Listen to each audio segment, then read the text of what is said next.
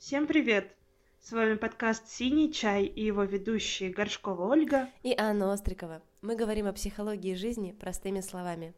Сегодня у нас тема этики. Мы хотим вообще порассуждать, что такое этика психолога, каких случаях он этичен, в каких нет. В общем, это такая дискуссия, она будет опираться и на наши знания, да, как психологов, да, и, наверное, раскрывать какие-то базовые штуки, но и мы будем напрягать свой мозг, да, не только пересказывать, но и как-то размышлять в диалоге, э, что вообще, что это такое, как это для нас. Погнали. Давай.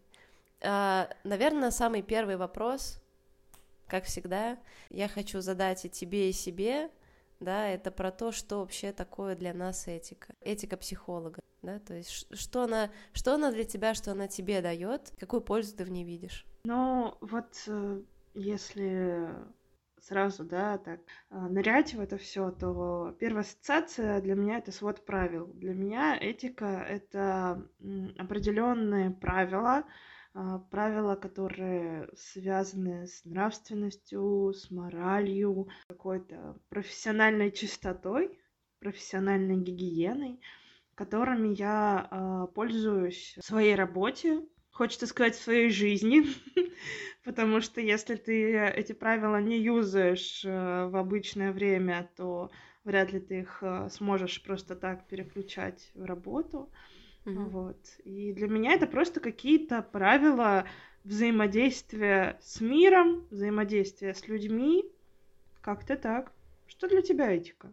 Ты знаешь, я думаю, что этика это такая сложная штука, и она изначально в работе не кажется слишком важной. То есть ты думаешь, ну, подумаешь, я пообщаюсь там, ну, я так условно говорю, у меня нет таких mm-hmm. мыслей просто, да, там, ну, подумаешь, пообщался с клиентом там после консультации, фигня какая, ну, все же люди общаются, да, там, репетиторы английского языка могут написать там, не знаю, кли- ну, клиенту, да, там, ученику, или там ученик может написать репетитору и спросить, ну, что, как сегодня дела, погода, ну, вот, э, а я вот это встретил, да, там, обсудить что-то, забыть, встретиться, но вот эти все правила, они такие тонкие, но в то же время именно от них для меня зависит действенность психотерапии. А, я помню, что когда я только начинала консультирование, ну как-то внутренне у меня был какой-то такой моральный стержень, а, я боялась вот в перерывах между консультациями даже как-то упоминать какие-то детали, да, там, например, что у меня сегодня консультация с кем-то, даже просто заявлять об этом потому что как будто бы это какая-то другая реальность. Ну, понятно, что это можно обсуждать там с супервизором, да, там с Uh, ну и, и то, и все, и как будто бы даже коллегам не могла сказать, ну потому что было какое-то ощущение, что ты переносишь вот этот вот материал, который должен быть именно на ваших консультациях, какой-то, не знаю, жизненный мир ваших консультаций в другой жизненный мир, и этого нельзя делать, ну как будто бы. Вот, хотя... Такое та- тайное действие, как будто бы что-то такое. Ну, знаешь, это про, наверное, закон сохранения психической энергии в определенном русле. У меня сейчас вообще, я не знаю, у меня возникла ассоциация очень странная, знаешь, причастием, когда люди приходят к батюшке mm. и начинают говорить, там, я согрешил, mm-hmm. и это что-то, что никто не должен видеть и слышать, кроме вас двоих. Ну да, на исповеди какая-то тайна, это правда. Ну, у меня на самом деле нет такого ощущения, что, ну, и не было, что какой-то даже о времени консультации говорить нельзя, потому что я как-то, может, может быть, как-то более прозаично к этому отношусь. Для, для меня это просто работа. Я, ну, как бы, ну, я понимаю, что для, для тебя это тоже просто работа, но я как-то... У меня не было такого, что я думаю, блин, нельзя это разглашать. Вот как-то у меня более спокойно этот процесс проходил, но при этом, мне кажется, этический кодекс — это то, что мной впиталось с первого курса бакалавриата, mm-hmm. когда мы только начали о нем говорить, и ты его читаешь и думаешь, блин, ну это же, это так понятно, это так естественно, и чем больше времени от обучения проходило, тем больше ты э, понимаешь, что то, что это прописано прямо в каком-то документе, да, и то, что вообще этот документ есть, это круто, потому mm-hmm. что это то, на что ты на самом деле можешь ссылаться в случае чего. А, сможешь сказать сейчас кратко о том, что вообще за документ, да? Вот законодательством проблема э, этичного отношения психологов, э, она не, не решена. Но у нас есть кодекс. Ну, если, да, немножко про кодекс, то это этический кодекс, который был принят 14 февраля 2012 года съездом Российского психологического общества. Российское психологическое общество — это объединение психологов в России. Что ты мотаешь головой? Тебе уже скучно стало, да? Давай какому-нибудь соку. Короче, если кто-то из членов Российского психологического общества нарушает этот кодекс, он может понести административные взыскания. И могут, может быть лишен лицензии, если ты этот этический кодекс, в общем-то, нарушаешь. Вот. Ой, как все сложно. Лицензии. Ты знаешь, у меня вот э, относительно этики самый всегда был каверзный вопрос, который мне задавали. А какой, э, какое правило из этого кодекса самое важное, на твой mm-hmm. взгляд? Mm-hmm. Вот ты можешь как-то ответить на этот вопрос? На этот каверзный вопрос? Слушай, я думаю, что э, в моей иерархии первым стоит конфиденциальность я понимаю, что там очень много других деталей, и сейчас я, наверное, упускаю какую-то там очень-очень важную другую деталь, которая является еще более базовой. Но конфиденциальность — это то, наверное, что очень сильно тревожит клиентов. И без этого ну, никакая работа не пойдет. Человек должен твердо знать, что он приходит ну, вместо некоторой тайны. Вот. Но Э, знаешь, мне прям очень хочется добавить. Я сейчас подумала, что конфиденциальность может быть еще и с негативным знаком, когда это закрытая система, в которую никто не имеет доступа, и в которой происходит что-то ужасное и страшное, а клиент является заложником да, этой системы. Ну, клиента может нарушать конфиденциальность, это психолог не может клиента, да. пожалуйста, вышел, да рассказал, вот, что они там сегодня вот, болтали. Вот, фишка-то и в этом. Про клиента, в общем-то, да, тут, ну, как бы на самом деле больше поблажек, что ли. да, он действительно может как-то более свободно об этом всем э, говорить. Просто я думаю, что если вспоминать какие-то неэтичные ну, максимально неэтичные поведения психологов, видимо, нарушающих еще много базовых всяких этических штук, это мне прям хочется реально пред, пред, ну, представить, да, такой картиной. Предположим, что э, у человека есть сложности в взаимоотношениях, и там он переживает все время жестокое отношение к себе, ну, со стороны других людей. И а, он находит себе непрофессионального психолога, который не умеет отслеживать свои реакции и брать их в работу, а проявляет эти реакции на клиента в самой работе.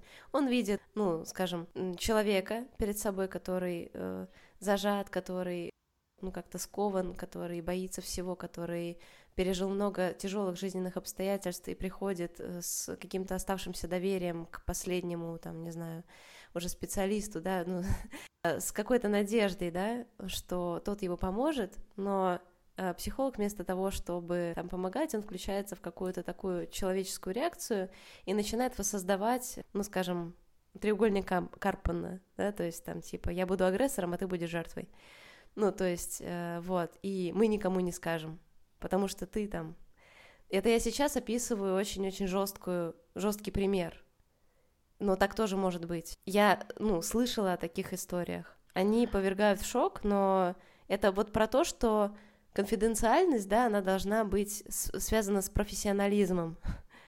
У меня я так немножко оцепенела, потому что реально какой-то жесткий пример, и на самом деле я все равно считаю, что клиенты могут эту конфиденциальность не сохранять, потому что действительно может попасться э, неэтичный психолог, не человек, который не обладает психологическими компетенциями, и как э, клиент узнает, что психолог не обладает, если никому не будет э, рассказывать.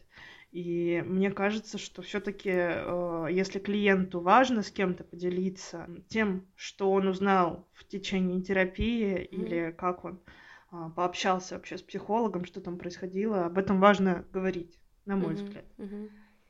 Меня очень забавляет, когда... Забавляет в таком тоже в кавычках, когда некоторые люди, выходя после общения с психологами, говорят, ну теперь я все знаю про себя. У меня такой-то типаж, и этот типаж, да, он вообще не из психологии взят. Но я не знаю, это мне какое-то сочувствие к людям, хотя мне кажется, что ну, как бы каждому свое, да, кому-то это помогает на самом деле, но немножко вводит ступор, когда ты-то знаешь, что эта тема вообще не научная, и что это просто человек почувствовал себя вписанным в какую-то сетку, и она дает им облегчение, но ненадолго, ведь невозможно все время определять себя, да, из этого как бы жить, выстраивать свои подпо- опоры. Ну, с одной стороны, невозможно, с другой стороны, это тоже ведь вариант психологической защиты, когда мир упро- упрощается. Да-да-да. Все потому, что Козерог. Да-да-да. Все потому, что Козерог он, а я вот, а я не Козерог, поэтому мы так да, да. общаемся. Да. А, ну вот э, на самом деле примеров, да, нарушения этики их действительно очень много. И конфиденциальность, про которую ну, ты начала изначально говорить, мне кажется, это самый склизкий момент во всем кодексе, который а, так или иначе может а, нарушаться и нарушается периодически. Например, есть ситуации, а, в которых не нарушить кодекс нельзя.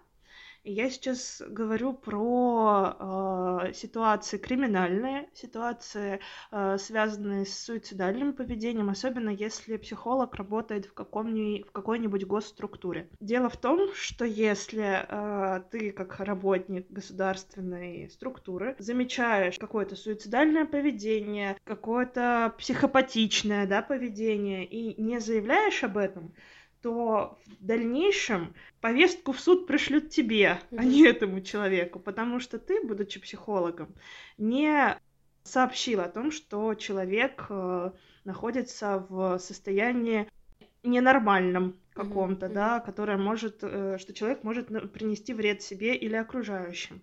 Здесь очень важная справка, что эта конфиденциальность раскрывается, если э, человек именно обращается в госструктуру.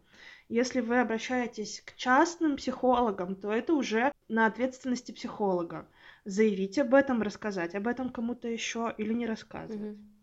Ну, я хочу прям вот, знаешь, встрять с, с одним вопросом и одним пояснением. Ну, мы не нарушаем кодекс, мы как раз в этот момент, когда передаем э, там намерение о самоубийстве, например, или убийстве другого человека, мы как раз-таки действуем согласно кодексу, потому что там прописано, что ты должен раскрыть в случае то есть конфиденциальность есть, но она нарушается в случае, в случае и перечисляются случаи. Вот, и, и второе, знаешь, когда ты сказала про, если мы замечаем ненормальное, а что такое ненормальное, я так думаю, что... А. Ну, ненормально я имела в виду асоциальное поведение ну, а, поведение, которое может э, действительно принести вред. Ну, э, да, если будем конкретными, то, например, человек говорит, я хочу убить там того-то, или я хочу убить себя, я готовлю план, ну, да, то есть какие-то на самом деле очень прямые штуки э, влияют на то, идет ли психолог дальше раскрывать это, потому что даже разговор о желании самоубийства это не всегда про план самоубийства. Кстати, очень клевый еще пример. Э, есть сериал такой «Пациент», и там очень такой годный вариант э, психотерапии показан. И там, а, по-моему, во втором сезоне есть пример с девушкой, которая пришла с онкологией к психотерапевту, и она не хотела лечиться. Mm-hmm.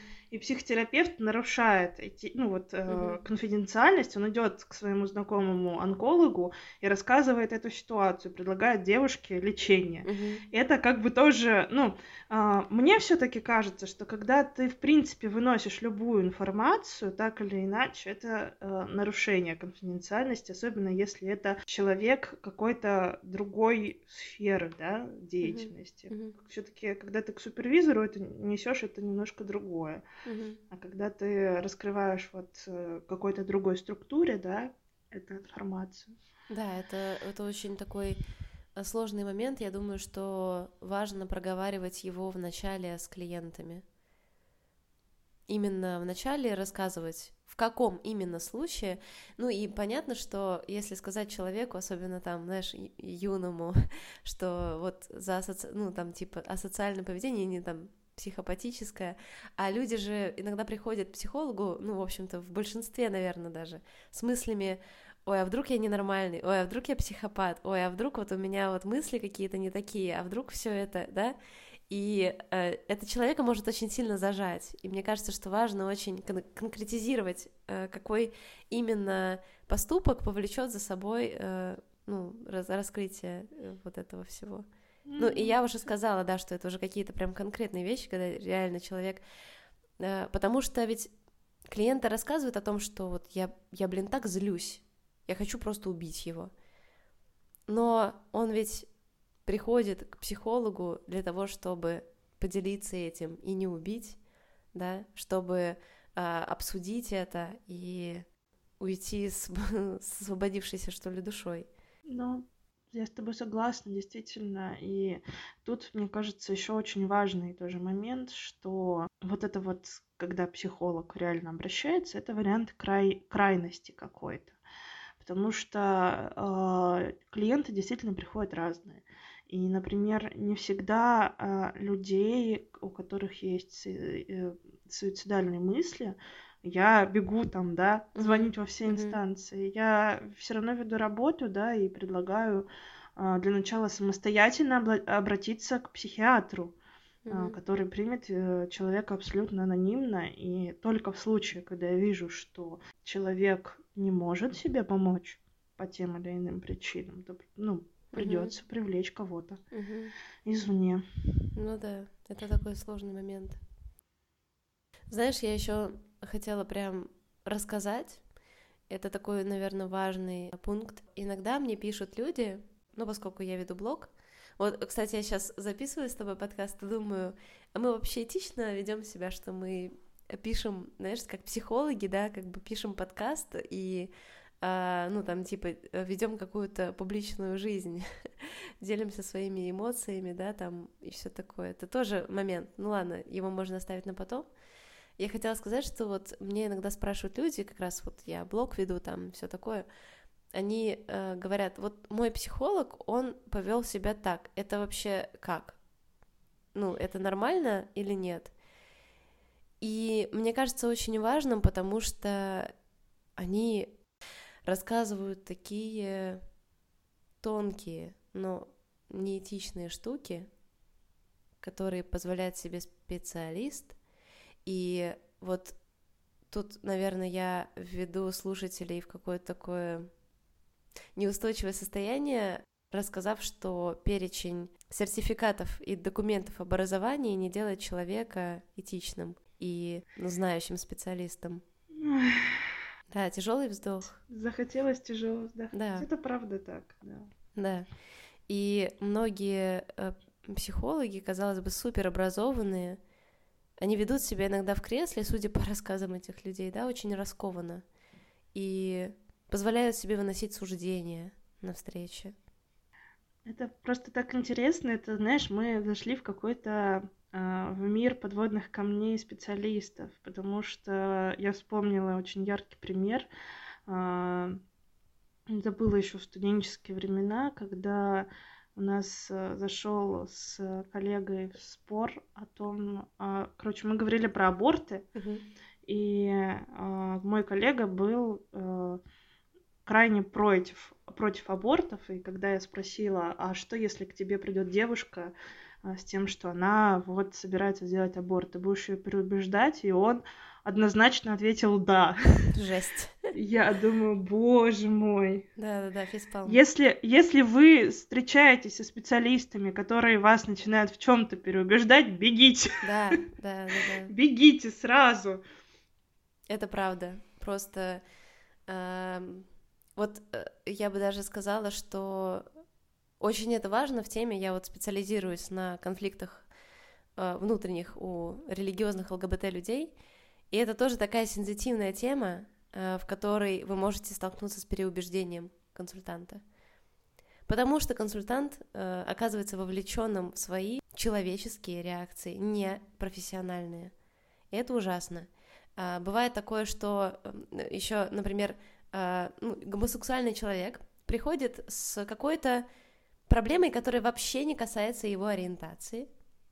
И он говорит, типа, я хочу там, ну не знаю, у меня какая-то тревога, да, там, хочу на ней поработать, или там э, что-то не клеится в финансах, и я думаю, что проблема именно в каком-то псих- психологическом, да, моменте. И психолог вместо того, чтобы работать над конкретным запросом, начинает сводить все к проблеме, проблеме, по его мнению, да, гомосексуальности. То есть, ну, давайте так, у нас э, финансы там или что, давайте э, поразмышляем, почему вы гей. Да, да, да, да, да. Вот, и это тоже абсолютно вообще другая история.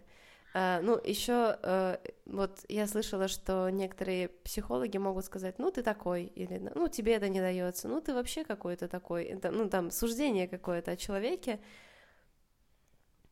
ну вот это тоже интересный момент, потому что э, у меня в опыте да, консультирования есть клиенты, которым интересно, как ты их видишь. Но они об этом обязательно должны спросить. Что ты думаешь обо мне? Каким ты меня считаешь? Каким ты меня видишь?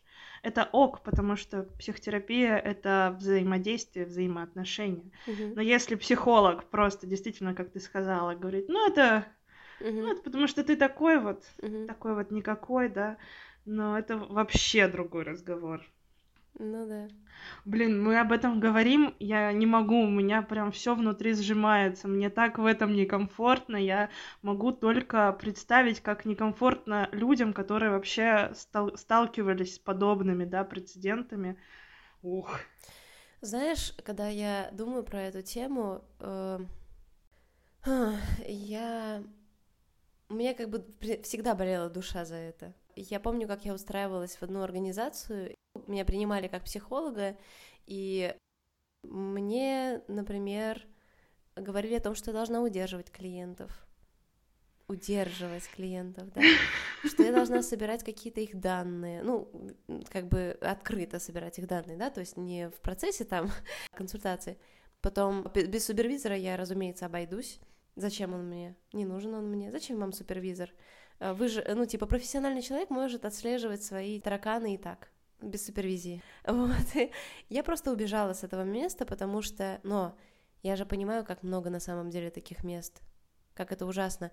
И в этом плане какая-то государственная структура, она даже, знаешь, звучит, ну что ли, безопаснее, когда ты рассказываешь о том, что если вы приходите к государственному психологу, то он может раскрыть, но он делает это потому, что он там все-таки придерживается каких-то правил очень важно иметь правила. И, наверное, вот когда я тоже устраивалась на работу, и я писала о своих, ну, каких-то положительных качествах, э, я говорила о том, что вот у меня образование, вот у меня супервизия, и меня спрашивают, ну, и подумаешь, у вас супервизия, и что это даст клиенту? Да это все даст, по сути. Но люди э, ведь читают не, ну, как бы, когда они выбирают психолога, они, скорее всего, э, они, во-первых, не посвящены в тему, да, они как бы не, не знают, что, что должен делать психолог, да, и каким он должен быть, э, и что они могут, какие у них права, чтобы как-то выбрать свое место. Ну, они, наверное, смотрят на какой-то перечень типа там помогаю справиться с э, сложными жизненными ситуациями, там, верну семью, там, типа, сниму заговор, да, шучу, но по-моему, более выгодно выглядит именно это, а не то, что ты имеешь супервизора. Но по факту, как будто бы важнее какая-то часть, которая делает ваш процесс психотерапии безопасным. Вот. Слушай, мне кажется, нам можно такие целые пункты накидать. Так, ну, целые, целые краткие. Uh-huh, uh-huh. А, как вообще распознать да. неэтичного специалиста? Это супер интересно. Ну, мне кажется, первый пункт, как мы уже э, поняли, это нарушение конфиди- конфиденциальности, если э, специалист без вашего согласия разглашает э, информацию о вас, не закрывая имя, не закрывая ваши контакты. Более того, даже если он просто рассказывает вашу историю, mm-hmm. это уже нарушение конфиденциальности, и вы можете э, на это ссылаться. Это правда так. Да. Uh, ну, тут такой, знаешь, момент, э, мы же не знаем, ну, приходишь ты к психологу, да, ты же не знаешь там, с кем он обсуждает, и э, если ты не следишь за его блогом, да, то ты не знаешь, что он делает. Вот как определить, ну, скажем, вот первая консультация всегда есть, да, есть еще э, предварительное такое «Здравствуйте, а можно ли к вам записаться?» Да, там. Вот, наверное, вот как на этих этапах отследить, да, не когда ты уже вот в, в воде, да, а когда ты только вникаешь. И мне кажется, что самое первое, чем может поинтересоваться клиент, это образование. И образование не сертификатики разные, куча всяких классных, супер сертификатов, а какое-то базовое образование, там, бакалавриат, магистратура, обучение в подходе. Это тоже не спасает. Э, ну, да. в том плане, что обучение в подходе, да, это спасет, это гарантия в основном потому что человек прожил, э, ну, помимо того, что он учился, он проживает в любом подходе какой-то определенный опыт. Это обычно продолжительное время, и оно продол... ну, продолжительное обучение не для того, чтобы человек просто поболтался, а для того, чтобы он прожил какой-то опыт. Uh-huh. И действительно, например, сертификат о подходе может уберечь клиента от неэтичного психолога. Но если, например, а, вы действительно не видите, что человек транслирует, да, и просто видите имя, фамилию и, например, документы о законченном высшем образовании, вас это может не защитить. Ну, но это очень важно все же. То есть это гораздо лучше, это гораздо лучше, чем если у человека там трехдневный сертификат там или что-нибудь еще, или куча да. всяких разных под, э, подработ, ну как бы не подработок, а, а ведь сейчас очень много всяких курсов, э, которые обещают научить психо психотерапии, или там стань психологом за два месяца, и люди становятся, но они кем становятся? Вот, у них нет никакой системы внутри, это, ну, как бы эзотерики, которые повысят ваши психологические защиты. Максимум, не знаю. Это как первый пункт, и а еще, наверное, можно спросить, ну, вот какие-то, знаешь, такие вводные данные. Была ли у человека личная психотерапия, и есть ли у него супервизор? То есть, имеет ли он сам опыт психотерапии личный, и есть ли у него супервизор, который, к которому он приходит, он может приходить раз, ну, там, четыре консультации один раз, например, да, там, или как-то так. Угу. Помощь другого коллеги, который позволяет ему не запутаться в своих э, человеческих каких-то реакциях, да, отслеживает. Ну, это очень важно, это сложно сделать самостоятельно, правда. И следующее, наверное, это а, вот мне интересно, что, что у тебя в голове? У меня какие-то такие частные пункты. Ну, вот если говорить, да, про специалистов, которых мы не знаем, но решили к ним обратиться, я это озвучивала, но мне, например, очень важно, что человек вообще транслирует. Если вы нашли психолога в интернете, и у него там действительно много сертификатов, но он а, транслирует то, что вам не подходит, например, да, как вот я привела пример с абортами, что а, я против абортов, и он пишет, почему это плохо, и почему так делать нельзя, и, и так далее. А, если вам это не подходит, если вы с этим не согласны, я бы не стала вам советовать, да, рекомендовать обращаться к этому специалисту, потому что это может быть небезопасно в первую очередь для вас. Я вот думаю еще, знаешь, вот есть люди, например, ну, тоже специалисты, которые пишут ЛГБТ-friendly. Они не пишут «я против» там ЛГБТ, они пишут ЛГБТ-friendly, но на самих консультациях выясняется, что они гомофобны.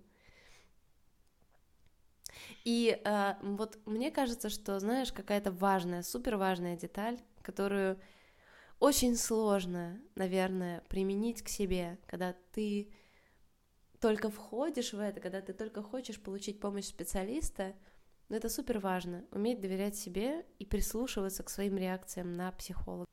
Если тебе рядом с ним, ну не знаю, противно как-то, или ты чувствуешь, что ты как-то зажат, или тебе как-то некомфортно, или включен в какую-то игру.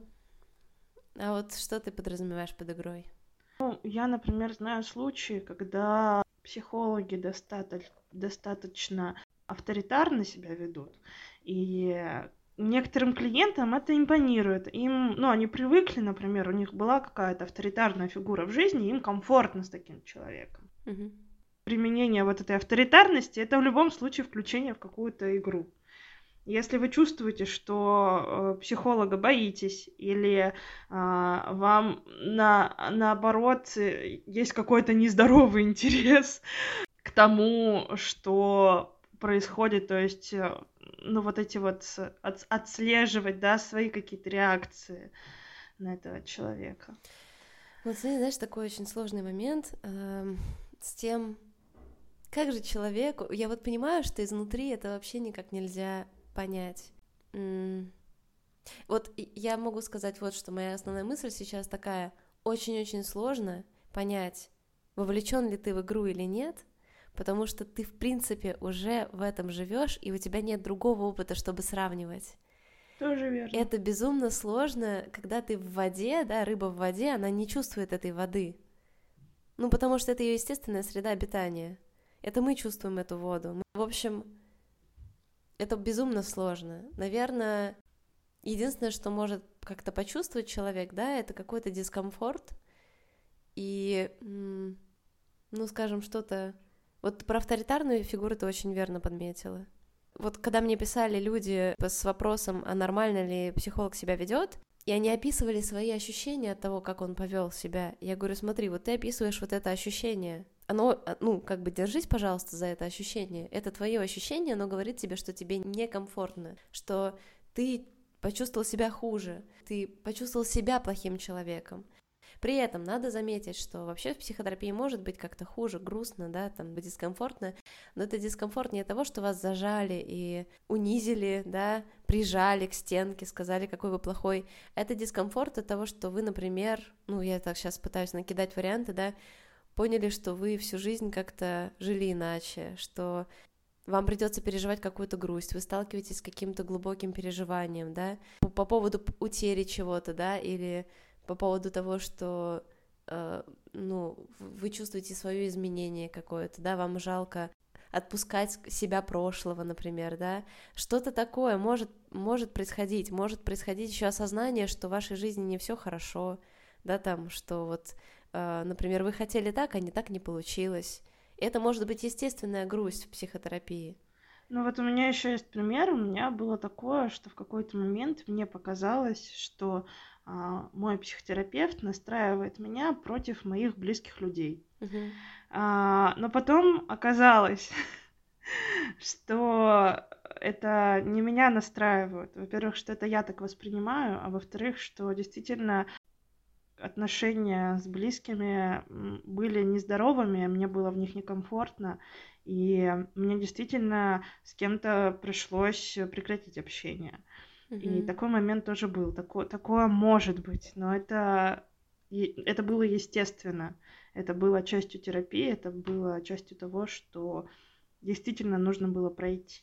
Mm-hmm. Вот еще такой какой-то интересный момент, что когда я была в начале э, своего такого психотерапевтического пути, я очень-очень тонко реагировала на выражение лица своего психолога и как бы на какие-то его реакции. Мне всегда казалось, что он может там, ну, быть не согласен или как-то еще. Я, ну, считывала это очень тонко. Клиенты, они на самом деле безумно чувствительные. Но сейчас, даже если я вижу какое-то несогласие, да, там, или ну, я, я чувствую какую-то убежденность психолога, да, в чем-то, хотя я именно чувствую, то есть он не говорит мне, да, он возвращает мои же реакции, он не может мне сказать, так, что это вы тут? Нет, он возвращает мое же. Э, это очень важно. Сейчас я чувствую, но я продолжаю быть собой. Мне легко быть собой, даже видеть, что он не согласен, но при этом оставаться при своем мнении. И не чувствовать себя плохой из-за этого. И это классный результат. Это вообще, ну, то, что ты рассказываешь, это такой трепетный момент в терапии, потому что действительно, когда ты клиент, у меня был случай, например, когда мой психотерапевт сел по-другому, и я всю консультацию из-за этого переживала. И в конце я разозлилась, я говорю, а чё чего вы вообще так сидите, блин, развалились тут? И а, это тоже было частью терапии.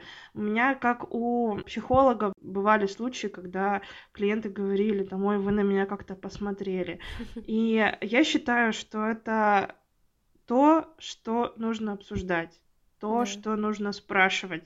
Если кажется, что человек что-то про вас думает или что-то вы почувствовали, я всегда уточняю и всегда клиентам тоже транслирую, что если тебе кажется, что я как-то не так смотрю или тебе не нравится что-то в моем поведении, говори об этом, и мы будем выстраивать с тобой какой-то ну, uh-huh. контакт. Uh-huh. Uh-huh. Потому что не всегда э, взгляд это про то, что вы подумали. Это да. может быть вообще про что-то другое. Это как раз классная почва для такого анализа своих реакций на другого. Потому что человеку может быть свойственно считывать, да, там какие-то реакции совсем по-своему. Он а, заблуждается, да, это очень интересно. Ну, э, на самом деле, мне кажется, что вот мы сейчас обсуждаем, как клиент может чувствовать себя Бутылка выпрямилась. А, как клиент, да, выпрямилась. Хороший параллельный процесс. А, как клиент может чувствовать себя в ходе такого этичного процесса? То есть, а, как бы мы сейчас обсуждаем с тобой, сравниваем, что человек может чувствовать себя в ходе этичного процесса консультирования и неэтичного, да, и как это все взаимосвязано, как это проявляется. Оля кивает. Вот. У меня еще просто была мысль, а насчет э, ты когда говорила, я хочу немножко вернуться, когда говорила про э, свой интерес, про исследование, что э, вера, да, про православие в ЛГБТ. Я очень хочу э, вставить этот момент, потому что не все про это знают, что есть психологи, их называют православные психологи. Uh-huh и они могут быть ЛГБТ-friendly. Это абсолютно нормально. Это очень классная тема. Чем занимается православный психолог? Вкратце. Он знает морали и нормы православия. Он знает структуру религиозную. И он подходит к терапии с точки знания религии, психологии и, естественно, этического кодекса, да, какого-то. И просто у многих э, в голове это несочетаемые какие-то вещи. Вот. Но если вдруг так случилось, то вы верующий человек и при этом относитесь к ЛГБТ-сообществу, специалисты, которые работают с этой темой, есть, и Аня вот один из них, например. И не надо думать о том, что православная психология это что-то странное. Это тоже научная ветвь, которая помогает Вообще, это тоже важная тема. Я, кстати, позиционирую себя скорее как понимающий психотерапевт. И понимающий не потому, что я понимаю других, да, потому что есть подход такой, понимающий психотерапии.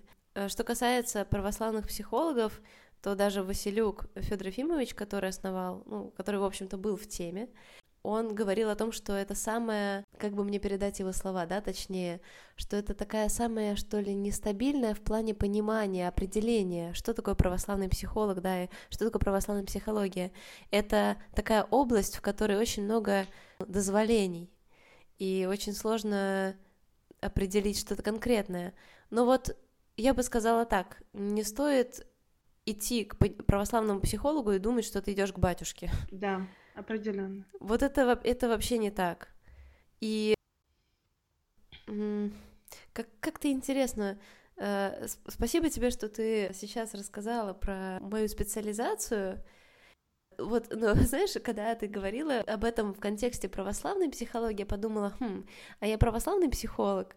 Я никогда себя не определяла как православный психолог. А, типа, а, Потому что мне кажется, что это какая-то отдельная ветвь, как раз-таки, которая очень не конкретизирована, и я стараюсь в нее не влезать. А, мне кажется, что чтобы быть э, да, православным психологом, наверняка есть какие-то курсы, но я думаю о том, что просто важно знать вообще про религию и быть самому отчасти верующим. Uh-huh. Вот. Угу. Потому что, ну вот, например, если ко мне придет человек православный с каким-то запросом, я могу быть не очень компетентна, потому что я агностик, да, и не особо шарю за религию. Но есть специалисты, которые шарят. Вот и еще э, тоже хочется прям добавить, что несовпадение каких-то воззрений на жизнь с психологом это нормально. Меня иногда спрашивают, как я отношусь к чему-то. А я думаю, ну окей. Ну, я отвечаю там, например. Я как-то так а, обычно ну, не раскрываю душу сразу, да, там клиент, когда спрашивает, а как вы относитесь к этому? И я такая, ну, типа, вполне могу с этим воспринять, да?